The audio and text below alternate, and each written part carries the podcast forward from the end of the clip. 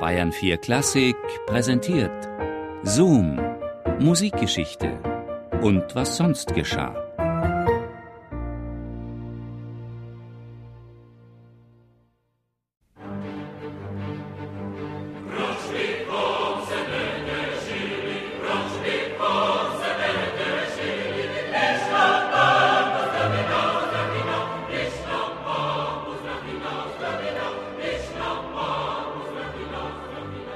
Seine anderen Opern, befand Friedrich Smetana messerscharf, seien besser. Doch was hilft schon das Urteil eines Komponisten über die eigenen Schöpfungen? Die verkaufte Braut war zu Smetanas Lebzeit das meistgespielte seiner Bühnenwerke. Sie ist es auch heute noch.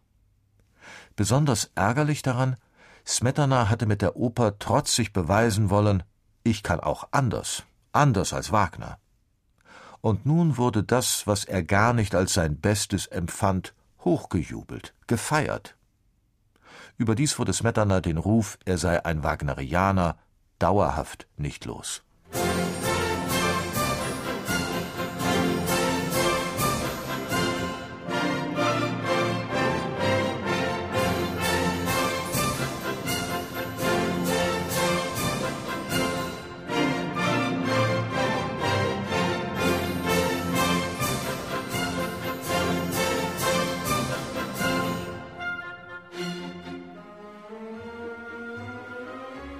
Schon bei seiner nächsten, ernsten Oper Dalibor wurden Smetanas Gegner wieder laut und hielten ihm vor, nicht eine eigene tschechische Musiksprache zu entwickeln, sondern diese zu germanisieren. Dass Smetana zudem mit Franz Liszt befreundet war, hat ihn in den Augen vieler noch mehr verdächtig gemacht, den Wagnerismus zu befördern. Smetana selber bewunderte Wagner, verstand sich aber durchaus nicht als einer von dessen Epigonen. Ich bin zur Genüge mit dem Smetanismus beschäftigt.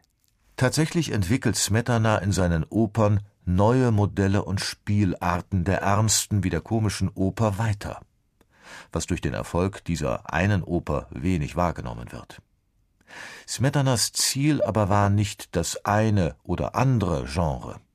Er wollte eine leichte nationale Oper komponieren. Die Handlung spielt daher in der Heimat, in Böhmen. Die verkaufte Braut, zwei Witwen und Libussa. Dalibor und Der Kuss spielen in Prag. Bei der Komposition der dramatischen Musik achtet Smetana vor allem darauf, die Musik aus der tschechischen Sprache und ihren Eigenarten von Silben, Längen und Kürzen zu entwickeln.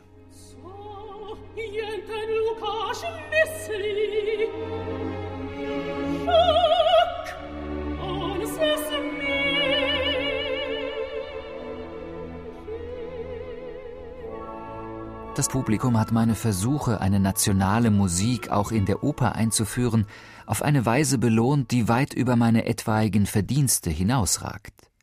Man hat mich unzählige Male herausgerufen, ich war wie betäubt, und vor Rührung wusste ich kaum, was ich tue. Jetzt wird vielleicht das leere Gerede endlich einmal aufhören, dass tschechische volkstümliche Opern einzig und allein entstehen können, wenn wir uns an die Volkslieder halten, das heißt sie nachahmen. Ich schrieb jetzt schon zwei solcher Opern, aber in keiner von ihnen wird man auch nur eine Spur einer Nachahmung der Volksweisen finden können. Schreibt Smetana nach der Uraufführung von Der Kuss. Doch wenn das Publikum hier auch positiv reagiert, Smetanas Stellung ist deshalb noch lange nicht gesichert. Sie wird es auch bis an sein Lebensende nicht sein. Das tschechische Nationaltheater, noch in einem Interimsbau, bis 1881 das Haus mit Smetanas Libussa eingeweiht wird, spielt zwar Smetana, doch Geld sieht er dafür kaum. Smetana muss um Bezahlung bitten und betteln. Bei der Oper, bei der Berufsgenossenschaft, bei seinem Verleger. Lange Zeit wohnt Smetana bei Verwandten, weil er sich eigenes nicht leisten kann. Zudem trifft ihn 1876 ein schwerer Schicksalsschlag. Am heutigen Tage habe ich mein 52. Lebensjahr erreicht. Wenn meine Krankheit unheilbar ist, wünschte ich von diesem leidvollen Dasein lieber bald erlöst zu werden.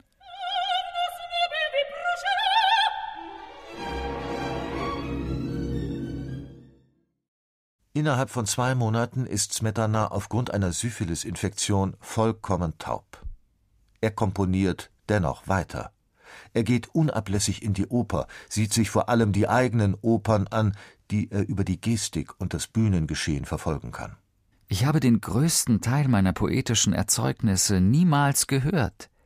Nur meine Augen sahen, wie der Großteil des Publikums beim Anhören meiner Geistesprodukte weinte.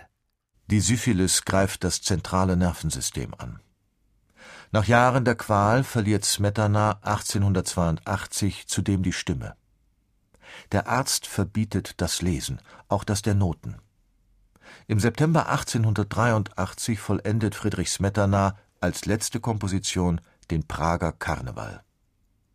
Die Arbeit ist mühsam, verursacht ihm Beschwerden. In Gesellschaft benimmt sich der Komponist nun eigentümlich. Unterredungen kann er kaum mehr folgen, spricht deshalb scheinbar Zusammenhangloses. Auch berichtet er von Halluzinationen, die er hat und für ganz real hält. Seine Freunde erkennt er auf der Straße nicht mehr. Smetana, teilnahmslos, in sich gekehrt, verfällt zusehends. Am 23. April 1884 wird er in die Prager Anstalt für Geisteskranke eingeliefert.